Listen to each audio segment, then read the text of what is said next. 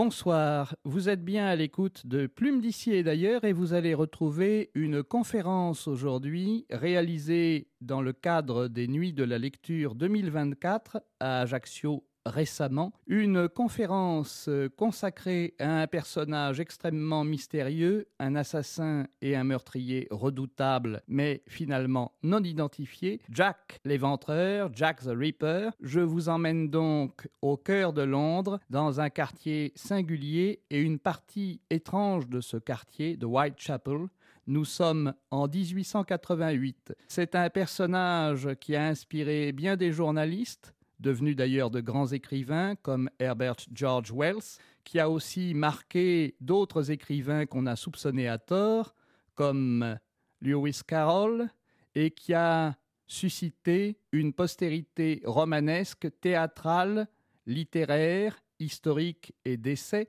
mais aussi une postérité cinématographique tout à fait importante. Vous voici ce soir au cœur de Londres.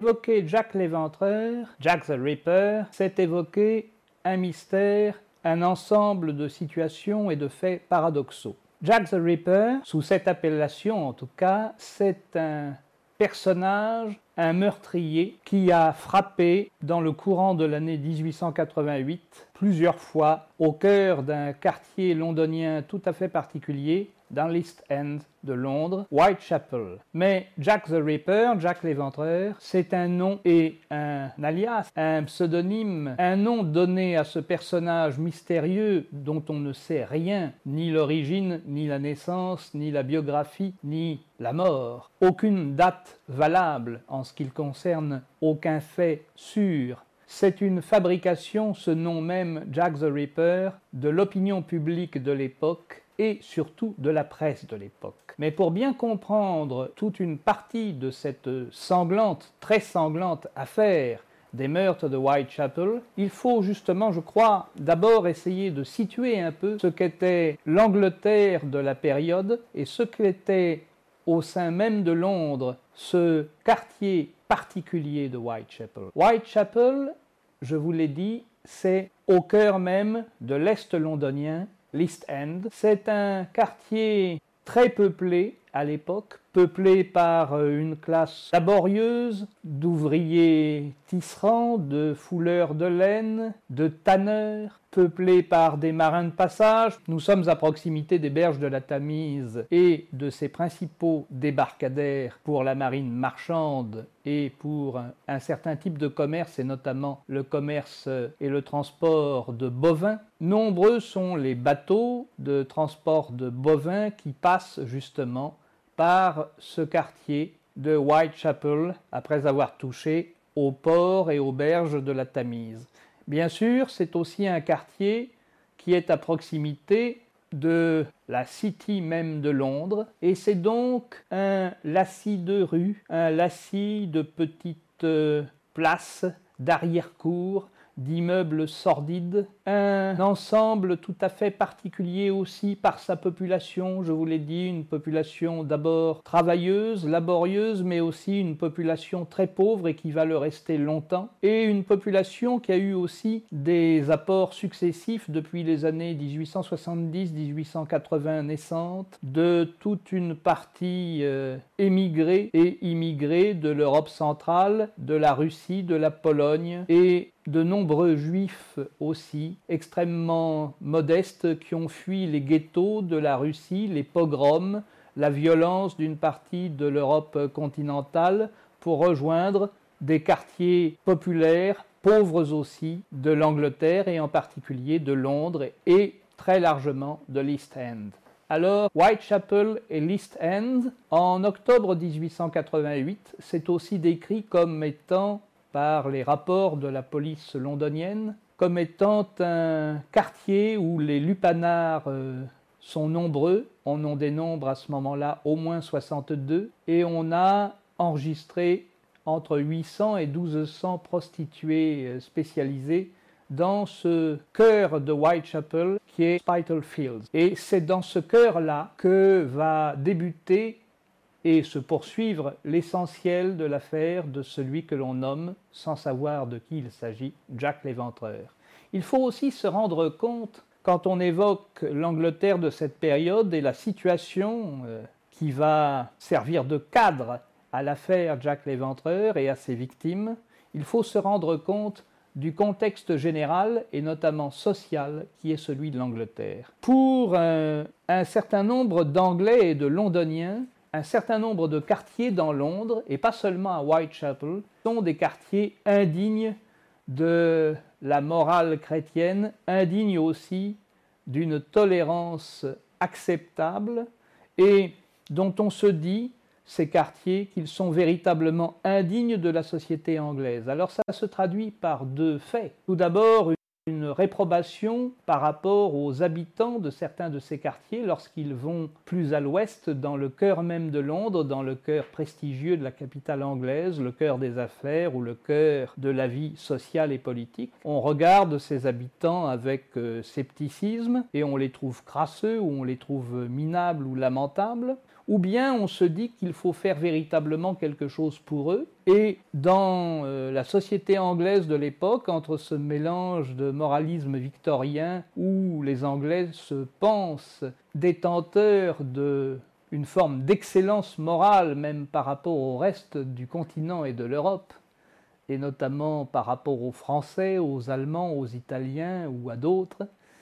on se dit tout de même que Whitechapel, qu'un certain nombre de ces quartiers sont des quartiers problématiques. Et il n'y a pas d'enclave telle que Whitechapel uniquement dans l'est de Londres. Il y en a dans toute une série et tout un ensemble de la totalité de la capitale britannique. Il faut être bien conscient en revanche qu'aux yeux de bien des Anglais, Whitechapel est une verrue une verrue indigne, surpeuplée en plus d'une population nettement étrangère, je vous l'ai dit, juive, russe, polonaise, et ça aura aussi un impact sur les gens du quartier même de Whitechapel, pour les Anglais eux-mêmes. C'est un ensemble de rues, un ensemble de séries d'immeubles, un ensemble d'estaminets, de bistrots, de petites auberges, de pubs malfamés, où se fait une vie grouillante, une vie largement abondante en pauvreté et en tragédie, où les agressions sont multiples, et l'on pourrait comparer cela à une sorte de cours des miracles, pour prendre un exemple français classique, c'est-à-dire au fond un quartier véritablement très angoissant par bien des côtés Whitechapel.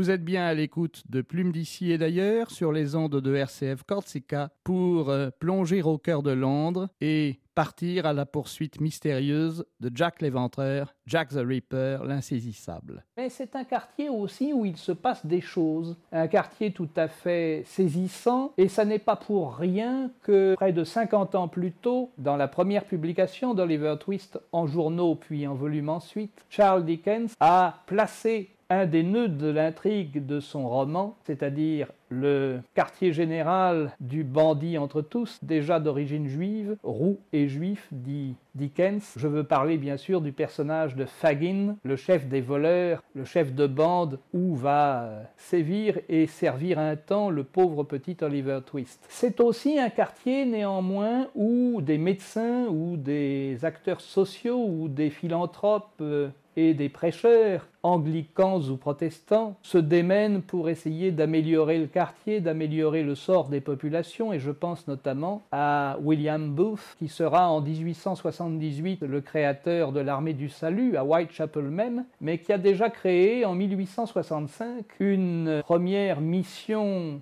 de sauvegarde et d'action chrétienne dans le quartier. Vous savez que le slogan de l'armée du salut à sa fabrication et à son inauguration en 1878 à son lancement sera de la soupe, du savon et le salut. Soup, soap and salvation. Et c'est dans cet ensemble-là, dans Whitechapel, que naît, dix ans donc avant l'affaire Jack l'Éventreur, l'armée du salut. Et Londres, l'Angleterre à ce moment-là, c'est aussi un pays et une nation extrêmement fière de son développement général, de son développement social, industriel, politique, mais aussi économique et naturellement colonial. C'est une période 1887-1888 où la reine Victoria vient de fêter son jubilé en 1887, le cinquantenaire de son règne. Elle est devenue en 1876 impératrice des Indes. Par conséquent, Londres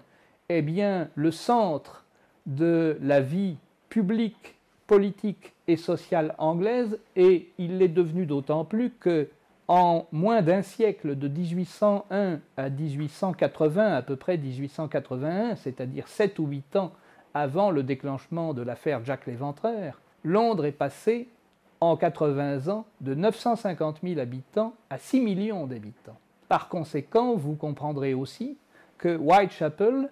est devenu un quartier tout à fait surpeuplé d'abord les conséquences de l'exode rural et des conséquences industrielles au cœur de Londres, et puis par cet apport étranger, donc essentiellement d'Europe centrale et de Russie, la Pologne notamment, la Russie, et donc une forte population d'origine juive fuyant les pogroms. Ces membres de la population juive vont être, pour beaucoup d'entre eux, suspectés au moment du drame de Whitechapel et de sa série de meurtres, mais on va voir qu'il y a aussi bien d'autres aspects. C'est dans ce contexte général, à la fois de prospérité anglaise massive et d'extrême pauvreté d'une série de quartiers de Londres, dont Whitechapel n'est que l'une des enclaves et l'un des exemples, que démarre officiellement dans la nuit du 30 au 31 août 1888 ce qui va devenir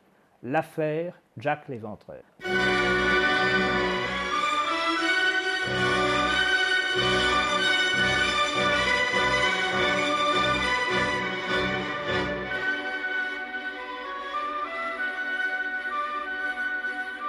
Je crois qu'il faut en venir à quelques éléments un peu précis et vous dire aussi que de Jack l'Éventreur, on ne sait rien ou pas grand-chose. Et Jack l'Éventreur, c'est en somme un label, une marque déposée par la presse et par l'opinion publique de l'époque. Mais ce que l'on sait, c'est qu'à Whitechapel, depuis plusieurs mois, une série d'agressions extrêmement graves, une série de meurtres enfin, s'est déclenchée avant même cette nuit du 30 au 31 août 1888, puisque les premières agressions dont on peut parler remontent à février 1800. Mais qu'est-ce qui s'est passé dans la nuit du 30 au 31 août? Eh bien, il s'est passé qu'une une prostituée d'à peu près 43 ans, Mary Ann Nichols, dite Polly, a été retrouvée morte lardée de coups de couteau dans des conditions extrêmement violentes et elle est découverte dans cette nuit du 30 au 31 août vers 3h40 du matin par euh, deux témoins et puis par un policier, l'agent Neil, et un témoin, un premier chartier qui s'appelle, pense-t-on, Charles Cross, et un autre, Robert Paul. Et c'est Charles Cross qui, allant à son travail, découvre Marianne Nichols. En la voyant dans la nuit de loin, il ne voit pas d'abord que c'est une femme. Il croit que c'est une forme flasque, étendue, et il pense d'ailleurs que c'est une bâche. Et il se dit, une bâche, ça peut se revendre ou ça peut s'utiliser, donc il s'approche de cette forme vague et il découvre que c'est une femme qu'il croit d'abord saoule et dont il mesure progressivement qu'elle est morte. C'est là que, revenant sur ses pas, il tombe sur un deuxième personnage, Robert Paul, lui aussi chartier et qui allait à son travail également, et tous les deux examinent le cadavre avant d'aller à la recherche d'un policier. Marianne Nichols, qui est-elle? C'était une femme qui s'était mariée, qui avait eu des enfants, qui avait ensuite connu une évolution euh, personnelle tragique, un déclassement, et qui avait abouti à Whitechapel pour tomber dans la prostitution. Certains de ses amis la voient quelques heures avant le meurtre, échangent avec elle, lui proposent de la loger alors qu'elle cherche un logement, mais elle n'a pas les moyens de se payer ce soir-là un logement. À Whitechapel, on se loge en effet en payant tout de suite, et elle cherche donc une série de clients, entendez des clients de prostitution, qui pourraient lui fournir un peu d'argent, et ou lui fournir les deux ou trois pence nécessaires aussi pour acheter du gin et boire. Et on va, à partir de là, à partir de ce premier meurtre qui est violent, stigmatiser assez souvent les différentes victimes de Jack l'Éventreur en les qualifiant systématiquement, et pour certaines tout à fait à tort, de prostituées. Je vous ai dit qu'à Whitechapel, il y a à peu près, à ce moment-là, plus d'une soixantaine de lupanards et plus de 1200 prostituées reconnues par les services de police. Il faut dire aussi que les services de police de Londres sont organisés d'une manière un peu particulière, une partie étant concentrée sur la zone de Saint-Paul, la fameuse basilique, et de la city intérieure de Londres, l'autre étant la police métropolitaine, et bien sûr, il y a un certain nombre de divisions policières, d'organisations, et puis bien sûr, au milieu de tout ça, Scotland Yard. Quand on dit Scotland Yard, on évoque évidemment les inspecteurs de l'époque de Conan Doyle et de Sherlock Holmes, et c'est de tout à fait cela qu'il s'agit. Alors, ce premier meurtre se produit non pas, comme on le croit d'ordinaire, grâce au cinéma, au théâtre, aux évocations littéraires qui ont suivi,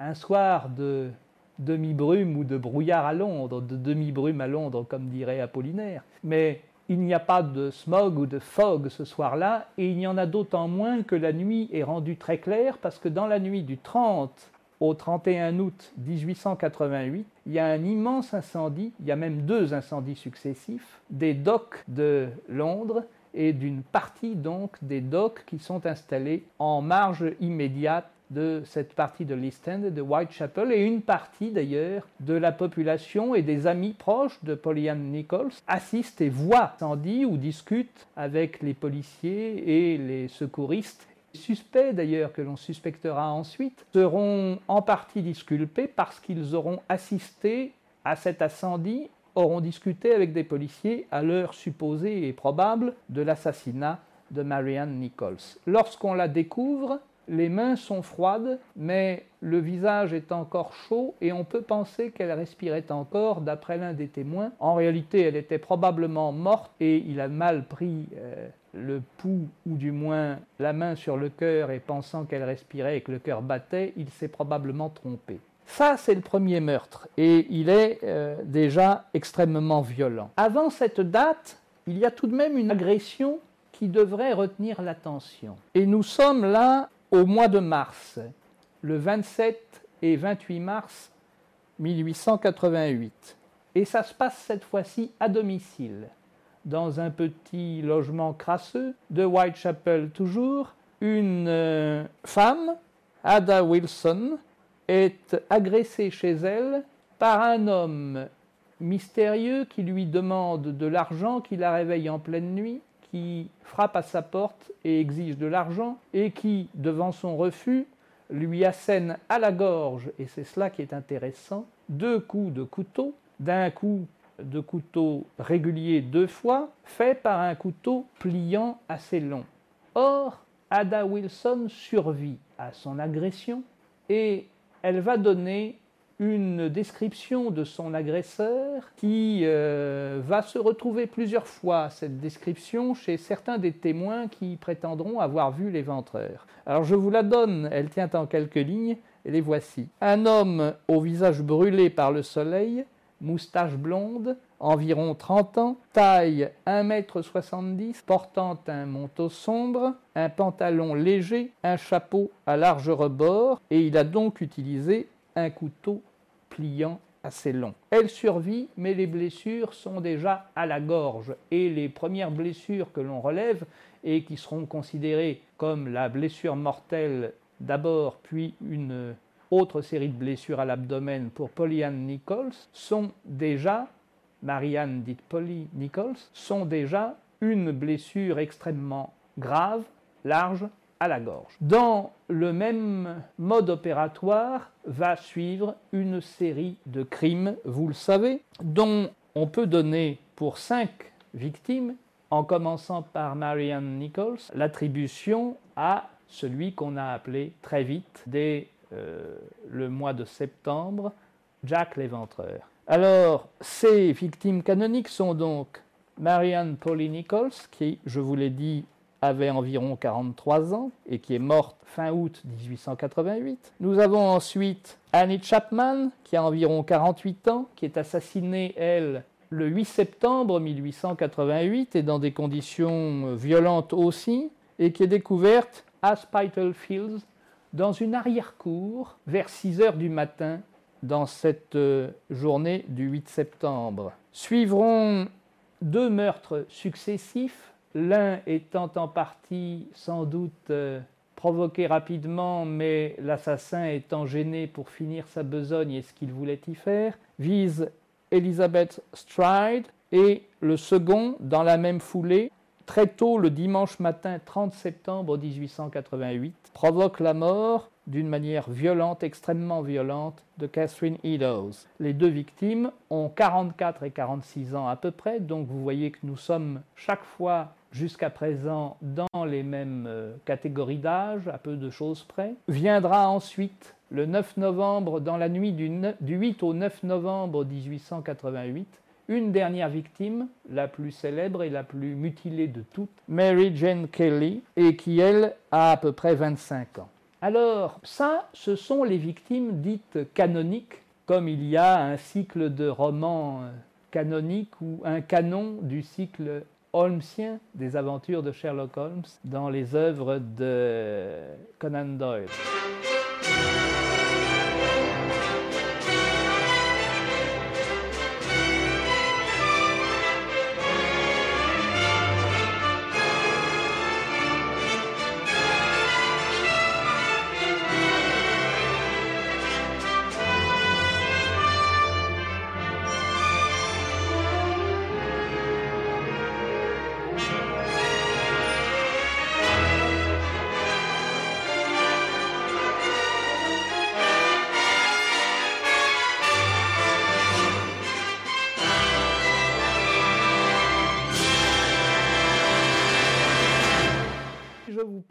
Sherlock Holmes, c'est que bien sûr, il y a une dimension tout à fait littéraire assez rapide dans l'impact du drame des victimes attribuées à Jack l'Éventreur. Mais c'est aussi que on a soupçonné un certain nombre d'écrivains, un certain nombre même de comédiens d'être les auteurs de ces meurtres abominables. Il faut aussi dire qu'il y a peut-être d'autres victimes, et j'ai essayé de le suggérer déjà en vous évoquant des agressions qui avaient eu lieu dès février 1888, d'autres victimes imputables peut-être à celui que l'on a appelé Jack l'Éventreur. Il y en a peut-être d'autres après novembre 1888, puisque pour l'une d'entre elles en tout cas, dans le courant 1889, l'un des inspecteurs majeurs de l'enquête, Frederick Aberlin, est l'un des principaux légistes, le premier à avoir fait un portrait ou un profil psychologique de l'assassin, le docteur Thomas Bond, remarquable chirurgien par ailleurs et qui avait examiné précisément les cinq victimes, attribuables de manière certaine, pensait-il, à un seul homme, celui qu'on a appelé Jack l'Éventreur, eh bien, le docteur Bond, lui aussi, pense qu'une autre série d'agressions est imputable à l'éventreur et qu'au moins l'une des victimes, en 1889, peut avoir été encore tuée par lui. Je vous précise encore que l'on continuera à attribuer à l'éventreur des crimes, plusieurs, jusqu'en 1891 et que le dossier de police ne sera finalement fermé faute d'avoir été concluant absolument en 1892. Cinq victimes canoniques. Je vous en ai donné les noms, je vous en ai donné les âges. Je vous dirai aussi que contrairement à ce que l'on a souvent affirmé, elles n'étaient pas toutes des prostituées. et certaines étaient simplement des femmes extrêmement pauvres, travaillant modestement, très durement, et hum, pour certaines, elles étaient euh, issues de milieux campagnards. La plupart sont nées cependant à Londres, sauf deux. Elizabeth Stride est en effet d'origine suédoise et elle est née en Suède. Elle a émigré en Angleterre dans sa jeunesse, mais elle n'est pas d'origine anglaise. Elle a épousé en revanche un Anglais. Et Mary Jane Kelly, la plus célèbre de toutes, qu'on a retrouvée dans un état de mutilation épouvantable. Mary Jane Kelly, elle, est peut-être d'origine irlandaise, bien que ce soit la moins documentée en termes biographiques des victimes, et qu'on en sache finalement peu de choses. C'est aussi en revanche la plus jeune, puisqu'il semble qu'elle soit morte alors qu'elle était peut-être âgée d'environ 25 ans. Qu'est-ce que l'on peut dire à ce stade, après ces cinq meurtres-là, entre août et novembre 1888. Qu'est-ce que l'on peut dire du travail de la police? Est-ce que l'on peut dire, comme on l'a souvent répété, que la police avait été débordée, qu'elle n'avait pas fait son métier, que hum, beaucoup de choses avaient été laissées en arrière-plan et qu'en somme elle n'avait pas mené son enquête de manière efficace et digne? Eh bien, je serais enclin à vous dire l'inverse. Le travail de police concernant l'affaire Jack l'Éventreur a été un travail considérable, compte tenu aussi des moyens de l'époque qui n'étaient pas, vous vous en doutez, des moyens scientifiques tels que ceux que nous connaissons dans la police d'aujourd'hui, ou même tels qu'on a pu les connaître avec euh, l'évolution des travaux sur les empreintes digitales ou tout ce qui concerne l'anthropométrie, c'est-à-dire sur les empreintes digitales, les premiers travaux, d'ailleurs dans l'époque même de Jack l'Éventreur, mais un peu plus tard quant à leur conclusion, les travaux de Grafton, qui était un Anglais, ou les travaux anthropométriques euh, si variés et si euh, larges du français Alphonse Bertillon,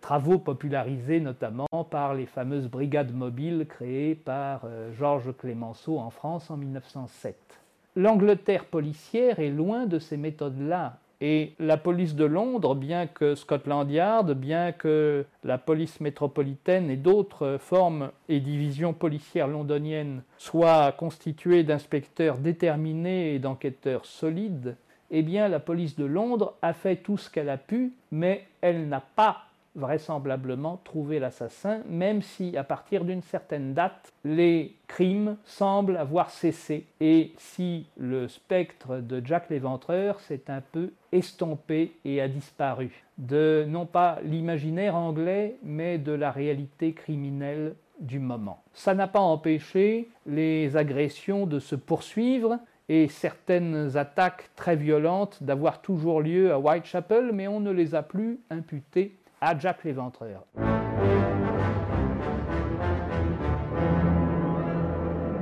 Pourquoi par ailleurs Jack l'Éventreur Je vous ai dit que c'était un label et une marque déposée pratiquement une invention de l'opinion publique terrorisée et de la presse. Parce que tout part d'une série de lettres reçues par la police, reçues par le central euh, aussi de la presse londonienne, reçue par toute une série de journaux, et notamment une première lettre qu'on a appelée la lettre dite Dear Boss, qu'on traduit un peu maladroitement en français par la lettre du cher patron, ce qui est un peu faible en traduction parce que boss à l'époque ça vient du vieil anglais, ça peut vouloir dire aussi en termes argotiques mon pote, mon cher vieux pote, et c'est un peu rapide de traduire cela par cher patron. Alors cette lettre écrite à l'encre rouge, où le tueur prétend avoir dû recourir à l'encre parce que le sang qu'il avait prélevé n'avait pas euh, donné le résultat valable pour écrire, cette lettre est probablement un affreux canular, très probablement d'un journaliste qui a voulu se mousser. On a soupçonné plusieurs journalistes d'ailleurs, on a donné des noms mais euh, les, forces de police l'ont d'ailleurs prise d'abord au sérieux, cette lettre au bout du compte, et elles se sont peut-être un peu concentrées un peu trop au fur et à mesure sur cette lettre-là, qui est probablement un faux. Des lettres fausses dans l'affaire Jack l'Éventreur, il y en a beaucoup. Il y en a une qui interroge et qui est peut-être plus sérieuse à prendre en considération, qui est la lettre dite From Hell, depuis l'enfer, et qui a donné une, disons, une postérité populaire et dramatique à toute l'affaire par bien des utilisations littéraires, de bandes dessinées, graphiques, de théâtre ou de cinéma. From Hell, ça a servi beaucoup. Et c'est peut-être une lettre, elle, plus sérieuse que les forces de police, en tout cas, ont considéré comme plus authentique et plus intéressante à bien des moments de l'affaire et même bien après l'affaire. Mais c'est une lettre, au fond, qui, à part le fait qu'elle est envoyée à un patron d'un comité de vigilance établi dans Whitechapel et qui s'appelait George Lusk et qui était un personnage assez tonitruant, cette lettre, euh, finalement, dit que le tueur a mangé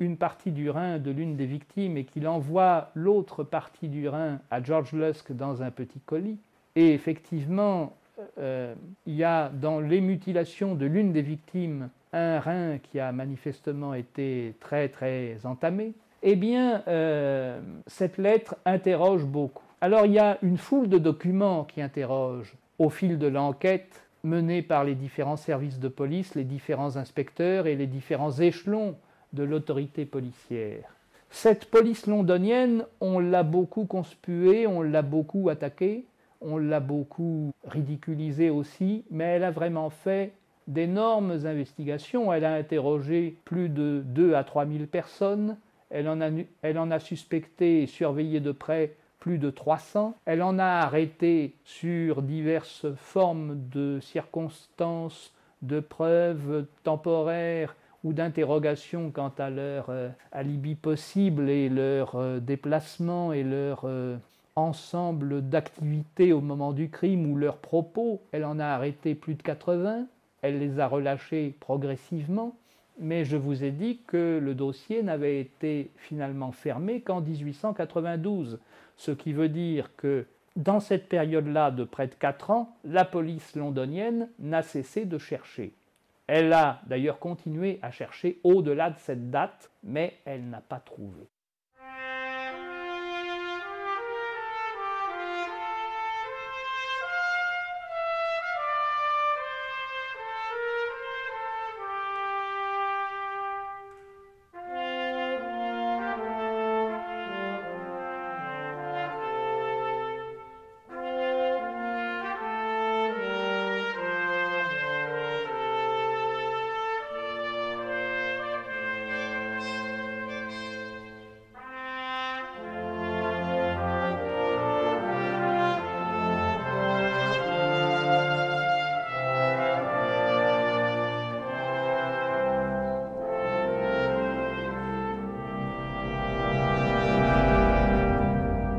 Depuis 135 ans que l'affaire Jack l'Éventreur a commencé, la masse des suspects, des suspects donnés par la presse, donnés par certains responsables de la police qui s'interrogeaient sur euh, plusieurs personnages euh, juifs ou anglais ou étrangers de diverses nationalités, ou euh, sur certaines professions, des juristes, des médecins, des assommeurs de chevaux, des bouchers, aussi. Ces suspects ont été très nombreux et ont donné aussi lieu à des pistes euh, réputées plus sensationnelles ou plus fantaisistes. Parmi les pistes fantaisistes, il y a la suspicion ridicule qui concerne Lewis Carroll, l'auteur d'Alice au pays des merveilles, tout ça parce qu'il aimait faire des jeux de mots et que l'on a considéré que l'auteur des lettres était un petit malicieux une piste qui a fait fortune dans la littérature, dans le cinéma, qui est la piste des différentes variations du complot royal, mettant en cause le prince Albert Victor, duc de Clarence et d'Avondale, fils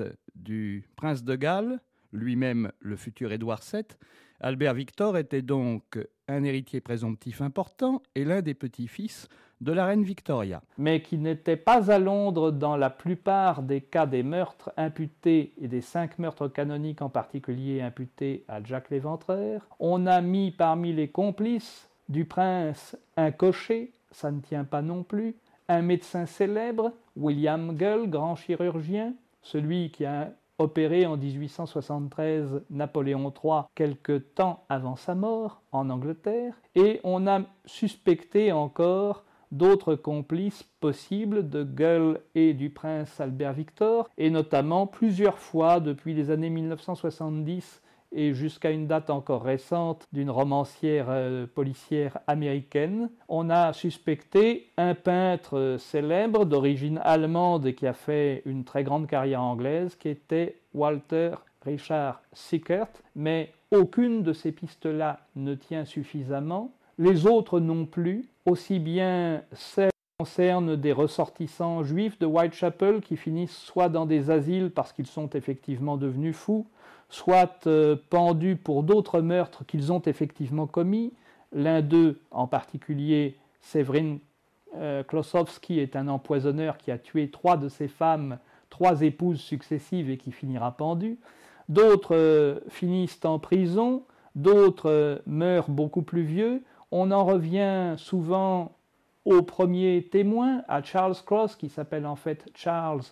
Lichmere, qu'on suspecte aussi mais rien ne permet, au bout du compte, 135 ans après, et après tant d'efforts, de dire l'assassin Jack l'Éventreur est identifié. Rien ne le permet non plus du point de vue de l'ADN, parce que les quelques éléments de dossier qui sont encore nombreux mais qui sont incomplets, qui restent, sont désormais tellement manipulés l'ont été tellement qu'ils ont perdu toute possibilité de fournir des solutions par l'ADN malgré ce que pensent un certain nombre d'écrivains, et on a même été jusqu'à produire un journal pour l'un des suspects, Maybrick, un journal qui était celui prétendument de l'éventreur. Ce journal est manifestement un faux, dont le papier est peut-être bien d'époque victorienne, mais dans l'encre en tout cas est euh, arrangé notamment par un élément qui ne pouvait être introduit dans cette encre-là qu'en 1974 et cette euh, affaire Maybrick et le fameux journal n'est plus pris au sérieux aujourd'hui, d'autant que l'un des détenteurs du journal a bien confessé qu'il avait forgé un faux. Et donc, nous en sommes d'année en année, successivement,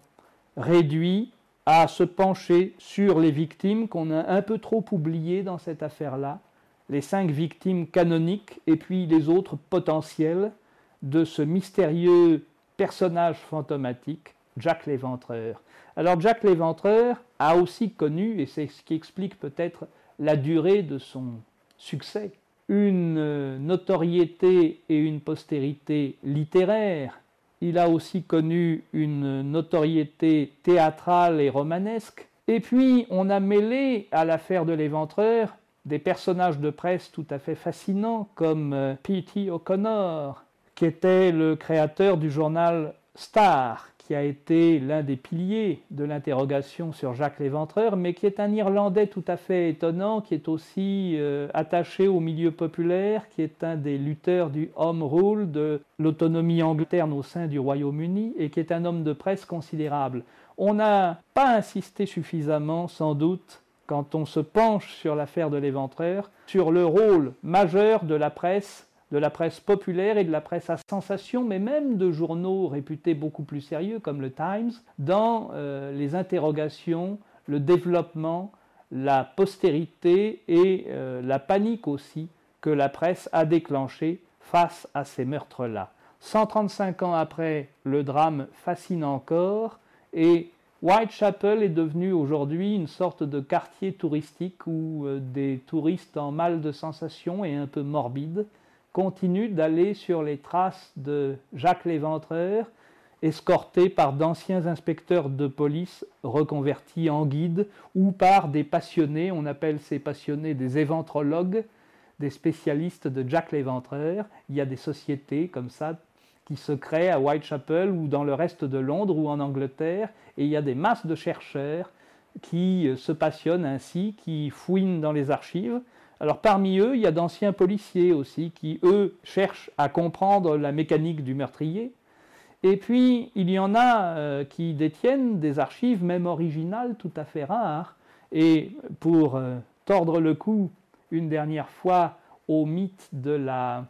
solution royale du complot royal, il faut mentionner une lettre personnelle de la reine, de la reine Victoria, à son premier ministre de l'époque, qui demande des moyens de police supplémentaires, qui demande des inspecteurs sur le terrain, qui recommande aussi de mieux gérer et de mieux développer l'éclairage dans Whitechapel et qui a même une idée, et même plusieurs. L'une concerne l'un de ces voyageurs et éleveurs et transporteurs bovins dans Whitechapel qui viennent par bateau. L'autre concerne l'hypothèse, par la reine elle-même encore, parmi les criminels possibles, d'un marin de passage. Alors il faut rappeler que la reine Victoria avait lu avec passion déjà à sa parution Oliver Twist et n'avait pas oublié le portrait de Whitechapel fait par Dickens dans Oliver Twist, et on peut se demander en rêvant un peu ce qu'aurait écrit Charles Dickens à propos de Jacques l'Éventreur s'il n'était pas mort, lui, de manière certaine, en 1870. En revanche, il faut se souvenir aussi que parmi les amis de bien des écrivains et bien des figures, il y a un certain nombre de personnages qui ont été mêlés involontairement ou assez précisément à l'Éventreur, devenu suspect et qui ne l'était pas, et l'acteur américain Richard Maitland, par exemple, parce qu'en 1888, au moment des crimes, il jouait au Lyceum Theatre une reprise du roman de Robert Louis Stevenson. Ce roman, c'est bien sûr l'étrange cas du Dr Jekyll et de Mr Hyde transposé au théâtre, et les spectateurs étaient tellement effrayés par la transformation physique de Richard Maitland qu'ils ne la comprenaient pas, alors que c'était d'ailleurs un effet de lumière et de maquillage, et il considérait que ce n'était pas un acteur, mais un monstre capable de transformation, et que donc il pouvait être l'éventreur, il a été suspecté. Quand je dis qu'en revanche, la police a longtemps travaillé dessus, la plupart des inspecteurs qui ont travaillé sur l'affaire avaient un avis sur